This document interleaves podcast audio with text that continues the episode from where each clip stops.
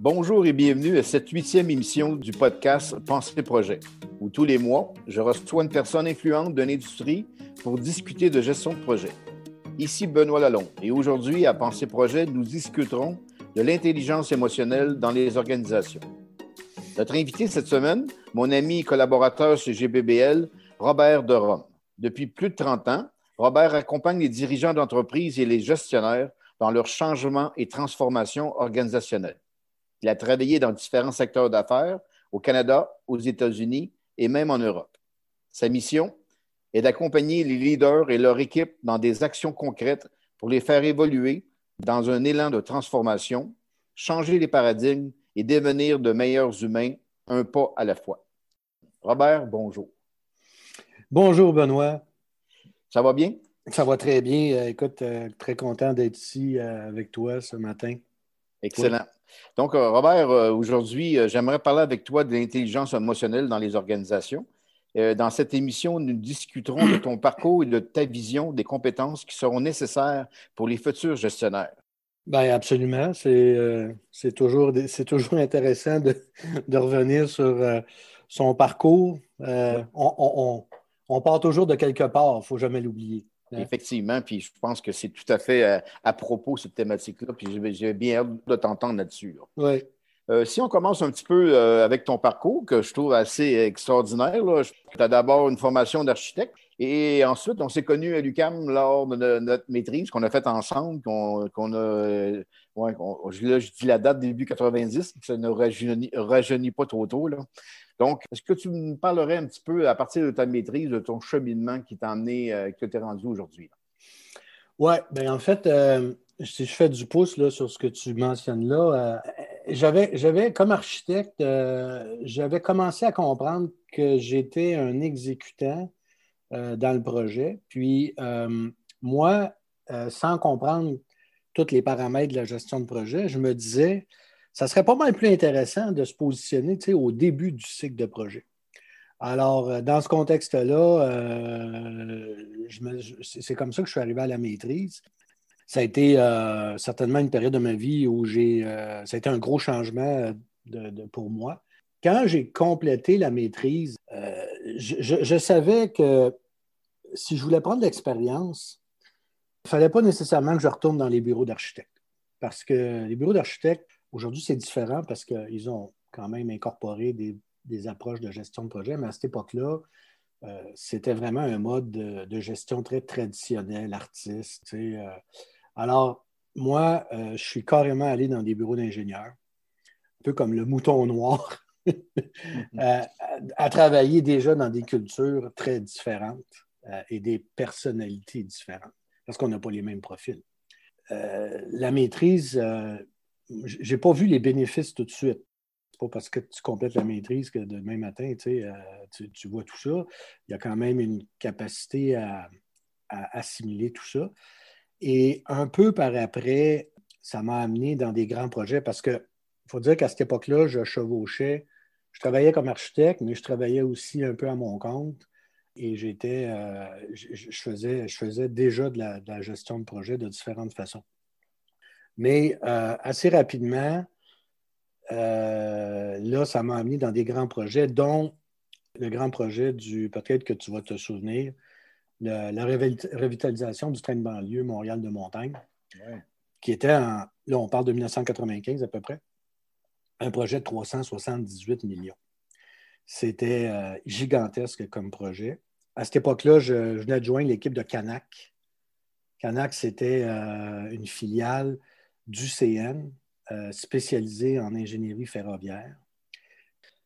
Ce n'est pas tous les jours qu'on a la chance. Tu sais, aujourd'hui, on parle du, euh, projet qui est en construction, évidemment, euh, le REM, etc., avec tous les défis que ça, peut amener aussi au centre-ville. Avec un budget, un budget, fort différent que du train de banlieue. Oui, oui, oui. Mais à cette époque-là, 378 millions, c'était énorme. C'est de l'argent. Là, ça comprenait les trains, euh, les rails. Euh, c'était une nouvelle technologie qui venait d'Europe, des trains électriques euh, complètement, parce que l'ancien train, il était diesel. Du rail soudé, il n'y avait jamais eu ça. fallait changer toutes les infrastructures, il fallait, fallait changer toutes les gares, il fallait, fallait retravailler la gare centrale. Moi, dans ce projet-là, évidemment, je m'occupais de, du volet euh, gestion des contrats avec les entrepreneurs sur toutes les gares. Chaque gare était un chantier. Alors, il y avait beaucoup de sous-projets là-dedans. Excellent, ça. Puis, que suite à ça, ben, je pense que tu es retourné, dans, dans, le monde de la construction?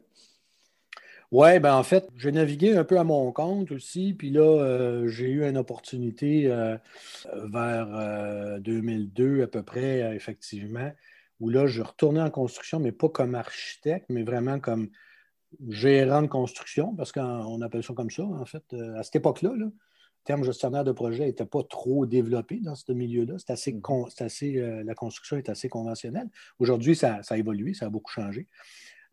Entre ça, j'avais comme je disais, j'avais commencé à travailler à mon compte. Euh, j'avais commencé à, collaborer avec Sirius, qui est une, une entreprise aussi de, de, gestion de projet.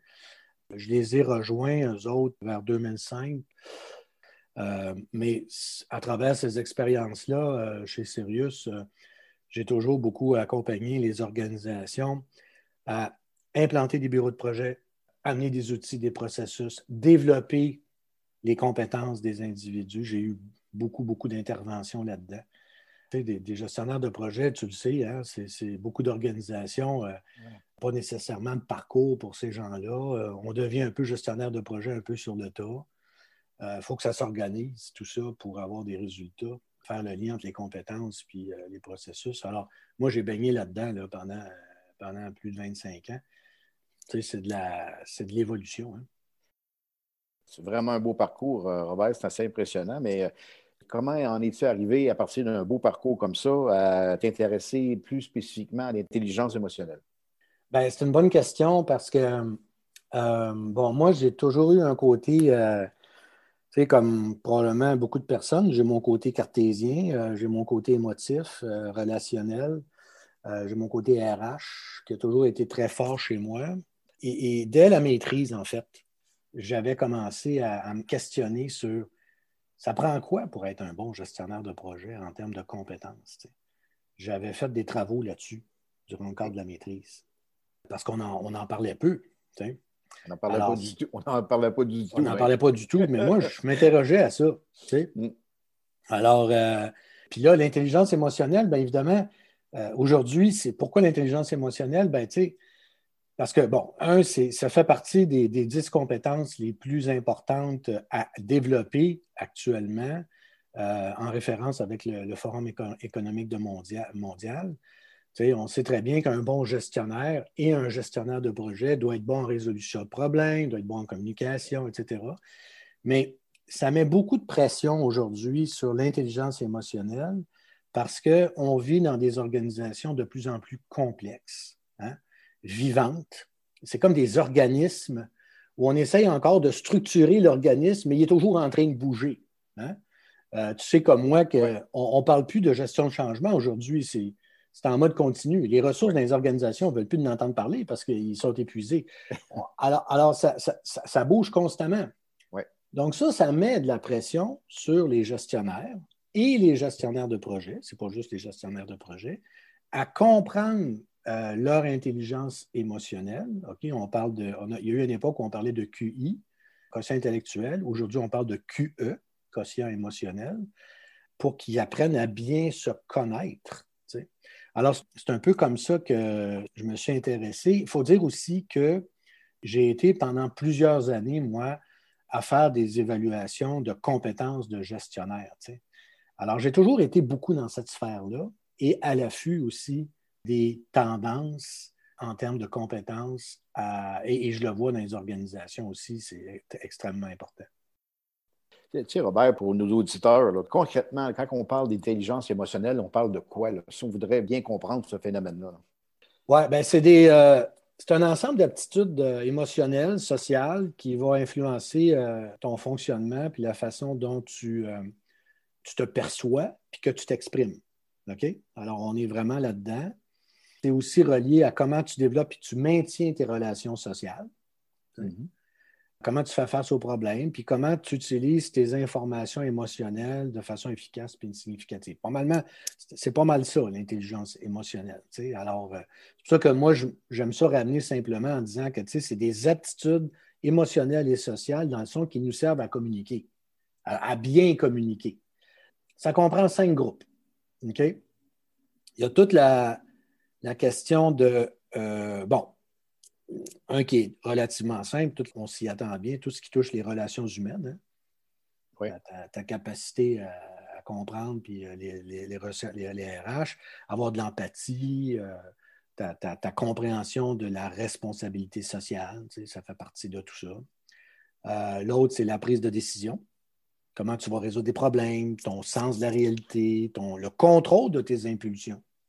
C'est mm-hmm. drôlement important, ça. Euh, des fois, on peut être un peu, on peut être vite sa gâchette. Hein. Euh, on n'envoie pas nécessairement le bon message ou, à l'inverse, des fois, on n'est pas assez vite. Évidemment, pour un gestionnaire de projet, tu as aussi euh, un, volet important qui touche la gestion du stress. Toute ta flexibilité, ta tolérance, ton optimiste. Comment tu le communiques? Moi, j'ai vu des gestionnaires de projet, parce qu'on le vit, hein, comme gestionnaire de projet, on on a, des périodes dans des projets où ça peut être très intense. Puis on sait très bien qu'en fonction de notre personnalité, on ne va pas réagir de la même façon euh, sous stress ou quoi que ce soit, mais il faut apprendre à le contrôler. Quand on est plus jeune, c'est plus difficile. Mais si tu en es conscient plus jeune, puis tu le sais, tu vas apprendre à le travailler plus vite. Donc, ça, c'est un autre volet. Le quatrième, c'est l'expression individuelle. Ça, c'est toute l'expression émotionnelle, l'affirmation de soi, l'indépendance. Comment tu vas construire des émotions constructives? Comment tu vas, euh, comment tu vas communiquer tes sentiments, euh, etc. Pas tout le monde qui est capable de dire euh, à une autre personne, écoute, je te regarde, je, suis tellement fier de toi, écoute, tu es un bel exemple. Mm. Moi, j'ai passé ma vie, c'est dans mon élan naturel, mais ce n'est pas donné à tout le monde de parler d'émotions comme ça, avec ses propres émotions. Parce que si tu le dis de façon rationnelle, tu sais, Bon, écoute, c'était très bon, tu as fait un beau travail, je suis très content de toi. Tu ne vas pas le recevoir de la même façon. Alors, communiquer avec l'émotion, ce n'est pas tout le monde qui est capable de faire ça. Là, les gens vont me dire, oui, mais pourquoi plus le gestionnaire de projet versus euh, un gestionnaire? Bon, il faut comprendre que l'intelligence émotionnelle, ça s'applique à tout le monde. mais dans un contexte de projet, euh, je pense que c'est aussi important, sinon plus, parce que tu as des équipes, tu as des gens qui sont sous ta charge, puis on le sait, ce n'est pas des ressources directes. Hein. Mm-hmm. Alors, euh, il faut que tu sois capable de maîtriser tout ça. Puis le dernier, qui est non le moindre, c'est la perception du soi. Ton amour propre, ta capacité à te respecter toi-même, ta confiance. Ça, euh, tu sais, souvent, il y a du travail à faire de ce côté-là. Tout ce qui touche aussi la, la réalisation de soi, qu'on appelle, la recherche de sens, l'amélioration personnelle. Es-tu capable d'en parler ouvertement? Es-tu capable de parler de tes faiblesses? Mm. Es-tu capable de parler de tes vulnérabilités? Et ça, c'est un sujet sensible, ça. Puis l'autre élément là-dedans aussi, dans la perception de soi, c'est ça, c'est vraiment extrêmement important, c'est la conscience du soi émotionnel. Ça, c'est la compréhension de tes propres émotions comment tu vas autoréguler tes émotions en fonction des réactions des autres, etc. On, est, on est des êtres humains, hein? Ben oui. Euh, on peut pas être, euh, peut pas être sa coche partout là-dedans, mais ça se travaille, ça se mesure. Alors, si je, te, je, je vais te donner un exemple. mettons que tu as un gestionnaire de projet qui a un faible amour propre de lui-même ou d'elle-même, euh, qui va avoir une expression émotionnelle pas très constructive, donc très, euh, très fermée, là, avec un faible contrôle de ses impulsions, ben, c'est sûr qu'il va avoir la, personne avoir de la difficulté à, bien entrer en contact avec les autres. La personne peut être très compétente dans l'expertise technique de gestion de projet, mais là, euh, mettons qu'on va l'évaluer, on va, se rendre compte qu'il oh, y a du travail à faire à ce niveau-là. Mm-hmm. Euh, ou quelqu'un qui a peu d'empathie. il y a beaucoup de gestionnaires de projet, des profils, des profils plus cartésiens, ils sont beaucoup dans leur tête. Mm. Alors, euh, peu d'empathie, euh, difficulté à démontrer, évidemment, euh, l'appréciation versus des personnes ou quoi que ce soit. Donc, ça peut amener des enjeux euh, de contact. Et puis, comme je le mentionnais plus tôt, ben, dans un rôle stratégique du gestionnaire de projet, il faut que tu sois capable de connecter. Ça veut dire quoi? Ça, quand on regarde ça plus en détail, en fait, c'est intéressant parce que ça donne aussi, on commence à en parler un peu plus, mais ça fait du sens. On commence à parler de l'indice du bonheur. Mm. OK? Moi, je pense que l'indice du bonheur, on devrait avoir ça comme mesure dans, les projets. Parce qu'en gestion de projet, on est encore beaucoup dans le non-dit. Mm-hmm. L'indice du bonheur, c'est es-tu heureux? Ça va-tu bien? Se passe-tu quelque chose? Parler des vraies affaires. Mais pour être capable de faire ça, il faut que le gestionnaire de projet soit capable d'entamer cette discussion-là. On a beaucoup de travail à faire dans les organisations. Parce que l'indice du bonheur, en fait, c'est, tu l'as peut-être déjà entendu, on en parle dans les médias de plus en plus. On parle de, santé puis de bien-être. On parle de santé mentale au travail. C'est tout relié, ça. C'est tout relié, ça. Alors, si tu es débalancé au niveau de ton quotient euh, émotionnel, ben, il y a peut-être des liens à faire avec des choses comme ça. Mais tu sais, Robert, euh, PMI dit que le leadership, ça s'apprend. Euh, moi, je, moi, je dis que oui, mais il y en a que ça va prendre plus de temps que d'autres. Mais euh, est-ce que ça s'apprend, l'intelligence émotionnelle? Ça se développe. OK. Ça se développe. Il faut être capable de, un, comme dans n'importe quoi, dans n'importe quelle habilités, un, il faut vouloir être capable de se regarder en face. Hein? Mm-hmm. Si la personne ne veut pas se regarder euh, en face, ça, ça, va mal, tu pars mal. Il faut être capable d'accepter ces zones fragile. J'aimerais mieux utiliser le terme vulnérable, parce qu'on est tous vulnérables sur quelque chose. Quand tu es capable de regarder ça, de, le comprendre, puis de, surtout de l'accepter, mm. là, tu vas pouvoir aller vers autre chose pour ouvrir, faire de la place. Parce que dans le fond, il y a un paradigme à changer. Faire de la place à OK, qu'est-ce que je peux faire maintenant pour devenir, pour améliorer, mettons, ce volet-là de mon intelligence émotionnelle? Et ça, se travaille, ça se fait, il y a différentes façons de, faire ça, mais ça prend de la volonté aussi. Tu sais, euh, si on parle de plus en plus d'intelligence émotionnelle, mais aussi de leadership conscient. Un autre beau sujet, donc on parle de plus en plus. Tu peux nous en parler un petit peu plus? Ben, le leadership conscient, c'est le résultat du développement de l'intelligence émotionnelle. Tu sais. Euh, c'est comment quelqu'un va développer sa présence, euh, son attention au quotidien envers lui-même, euh, envers les autres. parce que l'intelligence émotionnelle, c'est. moi, j'ai fait ce cheminement-là aussi. tu apprends à être en contact avec toi-même et à t'écouter. Le leadership conscient, il va être plus adapté à l'organisation dans un contexte organisationnel on vise plus le bien commun des gens, euh, des façons de travailler, beaucoup plus ça que les intérêts individuels. C'est comment on s'occupe de l'ensemble de la communauté dans une organisation. C'est une démarche. Il y a des organisations qui. Euh, ça, peut paraître un peu le buzzword, là, leadership conscient, mais il y a deux volets. Il y a le volet personnel, mais il y a le volet organisationnel. Dans le contexte organisationnel, tu as peut-être entendu parler, il y a des organisations qui ont fait ce cheminement-là un exemple très concret. Là. Alors, on a tous des, on a tous des cellulaires aujourd'hui, tous très euh, sollicités. Euh, on passe d'un zoom à l'autre. Hein. Euh, il y a comme plus de recul. Ça va vite. Il y a une perte de sens importante. Je le vois beaucoup. Je le voyais déjà, je le vois encore plus aujourd'hui. La pandémie a accéléré ça. On passe d'un dossier à l'autre, il n'y a pas de recul. Alors, cette perte de sens-là, euh, dans, les organisations qui amorcent une démarche de leadership conscient, euh, un exemple, c'est que, bon, ben, avant de commencer ta réunion, euh, tu vas dire à tout le monde, écoutez, là, on ferme les cellulaires, puis on va prendre une minute pour un terme qui est souvent utilisé, se déposer. Moi, j'aime ça, ce terme-là. Se déposer, c'est comme, ouf, on va respirer un peu, là. On va juste se donner le temps à tout le monde d'arriver. On fait une minute de silence, prendre une coupe de respiration. Ça a l'air anodin, mais ce n'est pas anodin. Alors, euh, c'est toute une démarche euh, dans le leadership conscient. il y a des organisations qui ont, qui ont amorcé des démarches comme ça, qui ont vu des résultats significatifs sur la capacité des individus, un, à être plus heureux au travail, l'absentéisme, meilleure réalisation de projets, OK? C'est tout ça. Là. Fait on, est, on est dans un monde actuellement de transformation importante à plusieurs niveaux qui nous oblige, puis je pense que la pandémie l'a fait aussi. Hein? La pandémie, ça a forcé tout le monde à arrêter. Hein? Mm. Euh, je ne sais pas si tu as, déjà entendu ça, Benoît, mais moi, quand j'ai lu ça, ça m'a fasciné.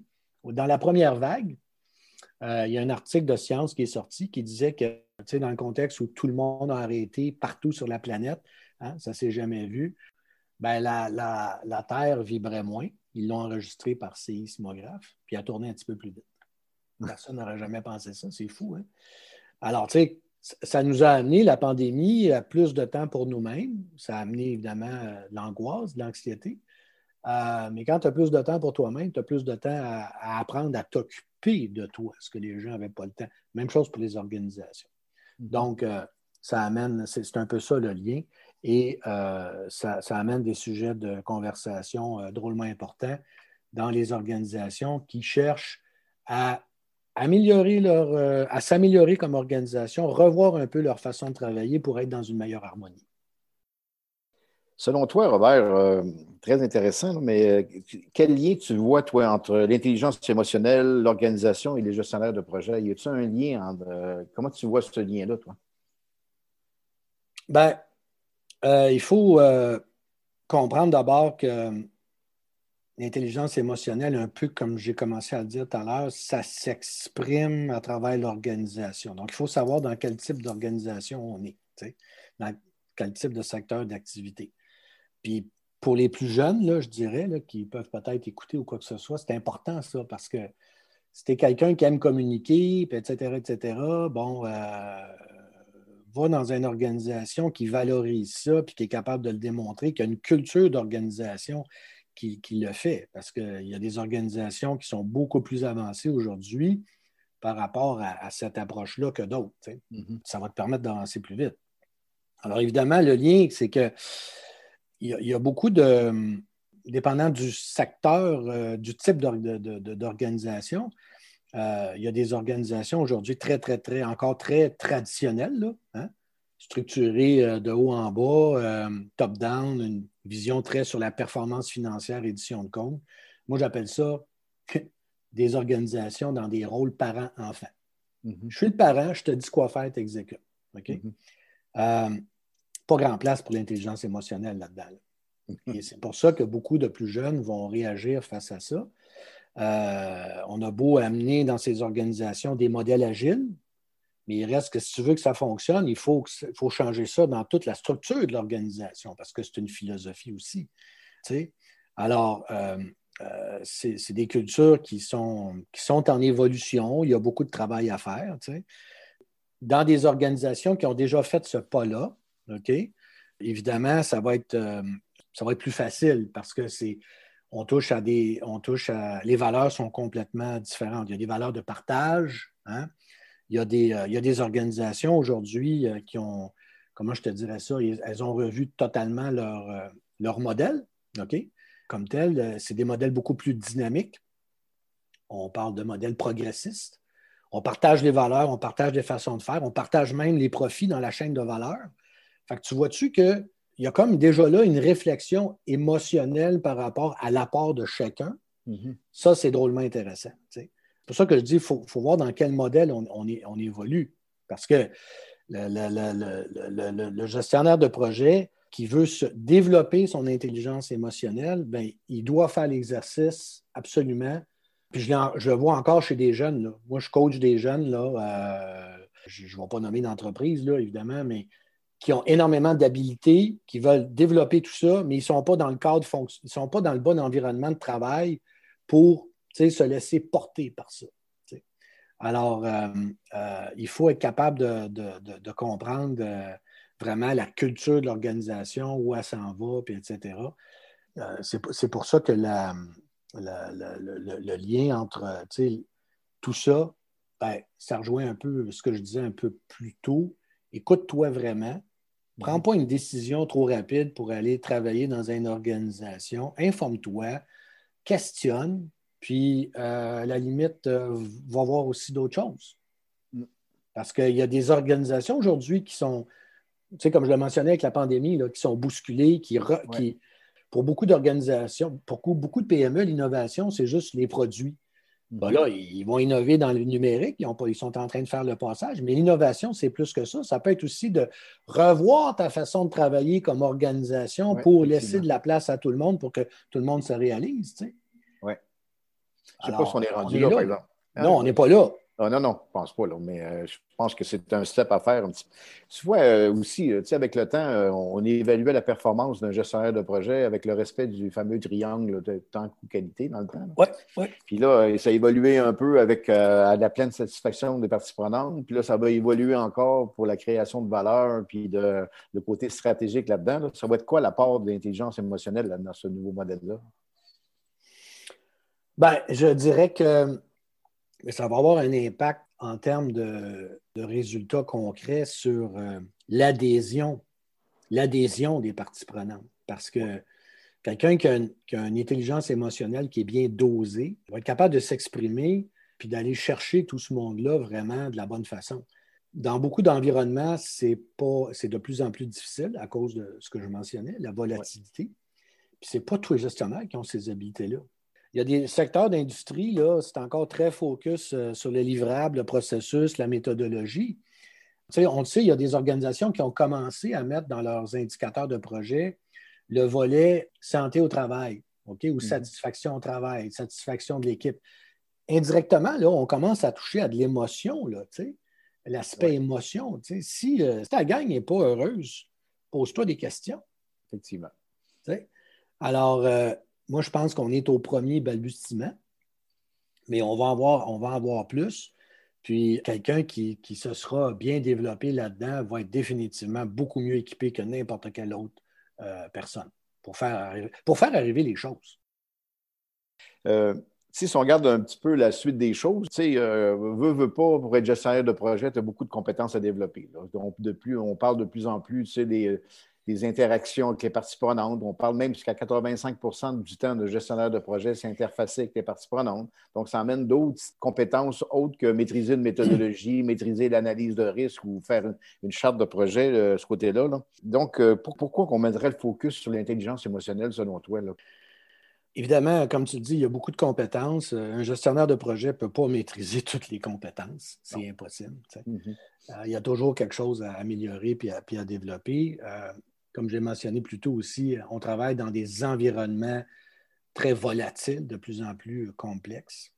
Puis il faut voir aussi que le rôle du gestionnaire de projet évolue de plus en plus vers un rôle stratégique. Hein? Et, là, ça prend, il faut avoir de l'influence, euh, ça prend d'autres niveaux euh, d'habilité, surtout quand on sait que euh, deux tiers des résultats d'une entreprise vont être dus aux compétences émotionnelles des gestionnaires. Ça, c'est David Daniel Goldman qui, l'a dit. Lui, c'est un, chercheur. Il a écrit des livres, évidemment, sur l'intelligence émotionnelle. Puis, le monde des affaires, le monde de la direction des entreprises, moi, ce que je vois aujourd'hui, OK, c'est qu'il y a encore beaucoup de résistance. Il n'y a comme pas de place aux émotions. On est sérieux, on est rationnel, on est structuré. OK? Mais ça va, c'est en train de changer progressivement. la pandémie nous a amené toutes sortes de, de choses pour nous bousculer, puis euh, même comme dirigeant ou comme organisation. Donc, le gestionnaire de projet euh, a, un fort avantage à, se positionner là-dedans, dans ce rôle stratégique-là. Et en maîtrisant puis en développant bien euh, son intelligence émotionnelle, il va être capable d'entrer encore mieux en relation avec ces gens-là. OK? Évidemment, à, d'autres niveaux aussi, son équipe, etc. Mais dans un contexte stratégique, il va être capable de s'adapter, aller chercher beaucoup plus ces gens-là pour euh, adapter le langage et, les ramener vers là où il veut. Ça, c'est une grande partie de l'intelligence émotionnelle. Ça, joue, euh, ça joue beaucoup. Mais il faut d'abord euh, bien se connaître soi-même. J'ai vu beaucoup d'organisations je l'ai vécu aussi, où on reste juste dans le rationnel? L'intelligence émotionnelle, si tu veux avoir de l'impact hein, auprès des individus, oui, tu peux connecter avec ta tête, mais il faut aussi que tu parles avec ton cœur. Oui, effectivement. Et, c'est ce qui fait d'ailleurs pourquoi en Europe, les gens s'intéressent tellement à nos approches nord-américaines parce que euh, Québécois, on l'a ça. On l'a ce volet-là. Mais il y a encore beaucoup de travail à faire dans les organisations. Et le gestionnaire de projet, bien évidemment, c'est clair qu'il peut se positionner là-dedans de façon, euh, de façon extrêmement intéressante. Puis euh, je pense que même si les programmes qu'on voit à l'université s'améliorent, on a encore du chemin à faire côté euh, plus relationnel à développer. je dis souvent à mes étudiants, si vous êtes un introverti qui n'aimait pas le monde, vous gérez dans votre bureau la porte fermée face au mur, vous n'êtes pas en gestion de projet. Vous êtes parachuté d'un écosystème, donc ça mène d'autres compétences que être capable de maîtriser une charte de projet. C'est très, très juste, qu'est-ce que tu dis, parce que moi aussi, j'ai souvent dit ça à des plus jeunes. Euh, tu sais, si, euh, si tu n'aimes pas travailler avec le monde, ne va pas en gestion de projet. Non, surtout pas. Euh, tu as beau connaître les métaux, les processus, etc., mais la, la vague encore prochaine, c'est beaucoup plus certains spécialistes, puis moi, je rejoins ça parce que je constate que je m'insère là-dedans. On parle d'humaniser les organisations. On parle de. Là, on est en train de faire un virage dans l'ère digitale, évidemment, numérique. C'est bien beau tout ça, mais il reste qu'on va quand même continuer à, travailler avec des individus. Il hein. ne faut pas tomber dans l'automatisation. Alors, ça, met beaucoup de pression sur euh, le volet humanisation des organisations, puis ça manque. Ça manque dans beaucoup d'organisations, l'aspect humain. Alors, euh, et, moi, d'après ce que je vois, ce que je lis, etc., les organisations vont avoir d'énormes besoins là-dedans dans les années à venir. Donc, encore une fois, le gestionnaire de projet peut très bien se positionner là-dedans si la personne est prête à, évoluer. on est toujours en transformation. excellent. Puis, euh, à juste titre d'ailleurs, puis euh, si euh, tout était possible, Robert, que ferais-tu différemment? Tu à refaire, là, dire on part de la maîtrise. si on, a, on, a, toujours des parcours sinueux, des hauts et des bas. Là, à refaire, qu'est-ce, que, qu'est-ce que tu changerais? c'est une bonne question, ça. Euh, c'est sûr que quand on. Euh, il y a des choses qu'on peut toujours faire différemment. Je, j'aurais tendance à dire que je suivrais davantage mon intuition. C'est ça, je parle pour moi. Là. Parce que mon intuition, moi, a toujours été, ça se mesure, ça aussi, a toujours été très, très forte. Alors, euh, si c'était à refaire, je, je, suivrais davantage pour faire mon propre chemin à moi, en me démarquant pour ce que je suis, ma différence à moi, et non pas, euh, pas l'embarquer dans une organisation. Les jeunes, euh, les plus jeunes aujourd'hui, je pense qu'ils ont compris ça. On est dans une époque totalement différente. Euh, et, c'est merveilleux de les voir aller. Ce qui amène un, mode collaboratif. C'est, à, mon époque, ça n'existait pas vraiment. Parce que tu restes vraiment maître de toi-même dans un contexte euh, comme ça. Parce que tu, ça, te force à rester accroché aussi à, tes propres valeurs, tes différences, etc. C'est un peu ce que je ferais. Euh, je, m'écouterais plus finalement. Tu sais. puis je pense, je pense que c'est un bon conseil pour la relève, de, s'écouter plus. Puis moi, c'est vraiment, vraiment très intéressant. Oui. J'en parlerai toute la journée, mais je trouve ça super intéressant. Moi aussi, euh, le côté humain m'a toujours interpellé plus que, plus que la technique. En tout cas, Robert, je voudrais te remercier sincèrement de ta générosité et ton temps pour euh, venir partager avec nous euh, toutes ces belles connaissances-là, puis que je, suis persuadé que nos auditeurs vont pouvoir euh, s'imbiber de, de toutes ces belles choses-là. Fait que, écoute, je te encore une fois, merci énormément. Pense que c'est un sujet qu'on va sûrement reparler et reparler et reparler dans les années qui s'en viennent, vu le virage qui se passe en gestion de projet. Et c'est tant mieux parce que je pense que c'est vraiment là-dedans qu'il faut aller. Puis encore une fois, je te remercie énormément, puis euh, au plaisir de se revoir très, très, très, très bientôt. Ben écoute, merci euh, Benoît, ça m'a fait, euh, ça a été vraiment agréable d'échanger avec toi. vraiment, il y a beaucoup de sujets hein, en gestion de projet. Celui-là, c'en est un, évidemment, qui, qui moi, ça, m'interpelle beaucoup parce que j'ai toujours nagé pas mal là-dedans. Puis j'ai beaucoup à, euh, j'ai beaucoup à cœur le bien euh, des organisations puis des, gestionnaires de projets dans leur propre évolution. Fait que, on, continue. Cool. Encore une fois, merci. Puis merci, sur auditeur. Puis je vous annonce que le prochain podcast Pensée Projet, ça va être avec Alejandro Romeo Torres sur la transformation numérique de la gestion de projet. On, va pouvoir même faire le parallèle avec ce que Robert nous a conté aujourd'hui. Donc, merci tout le monde. Bonne fin de journée. Puis au plaisir de se reparler bientôt avec Alejandro pour un autre podcast. Bonne fin de journée.